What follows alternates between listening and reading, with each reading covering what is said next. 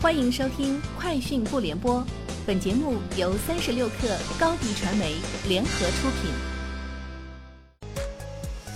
网罗新商业领域全天最热消息，欢迎收听《快讯不联播》。今天是二零一九年五月十七号。余承东转发华为海思总裁致员工信，并配上评论称：“消费芯片一直就不是备胎，一直在做主胎使用。”哪怕早期 K 三 V 二竞争力严重不足，早年华为消费者业务品牌和经营都最困难的时期，我们也始终坚持打造自己芯片的核心能力，坚持使用与培养自己的芯片，同时继续使用一部分美国芯片及部件。美国这次限制性名单不仅对于华为，对于美国芯片、软件、部件等供应商更是一个巨大损失。日前，北京仲裁委员会裁决乐视网需向乐视体育股东前海思拓支付股权回购款，最大回购责任涉及金额一百一十亿余元。对此，贾跃亭回应称，签约时正在出差，不了解细节，未在协议亲笔签字。乐视控股债务处理小组相关负责人称，当时该回购协议没有经过乐视网公司流程审批，董事会决议、股东会决议、董事长亲自确认。乐视网公告等任何法定程序，当时乐视网董事长贾跃亭并不知晓此事细节，更没有在相关协议上亲笔签字。三十六氪讯，日前，京东物流与厦门公交集团、中国信科集团合作，进行了共配物流全国首例城市级商用场景验证，整个场景全面覆盖五 G 网络。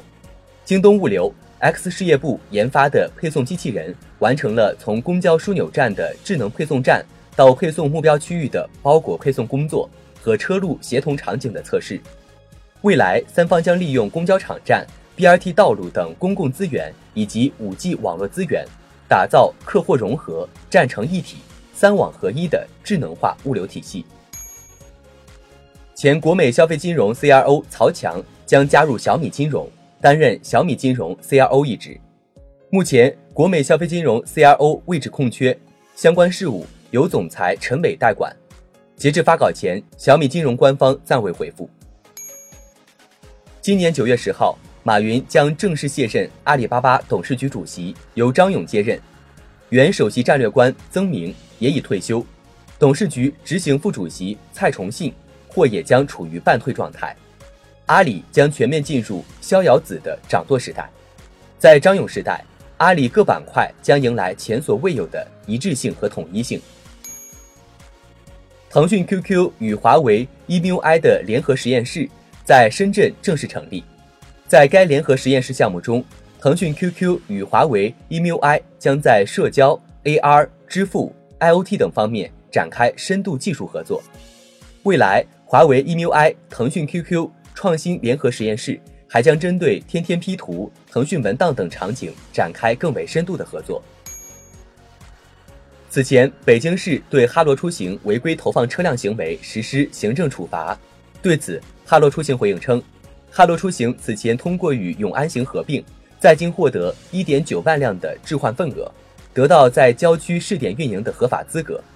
近来，针对春季骑行骤然增多的实际需求。近期在京郊投放了较多车辆，针对北京市交通主管部门对我司作出的行政处罚，罚金部分将尽快缴纳，同时配合管理，积极整改，成立专项工作组，投入到后续整改工作中去。以上就是今天节目的全部内容，下周见。欢迎加入三十六氪官方社群，添加微信 hello 三十六氪，h e l l o 三六。K 二获取独家商业资讯，听大咖讲风口，聊创业，和上万客友一起交流学习。高迪传媒，我们制造影响力。商务合作，请关注新浪微博高迪传媒。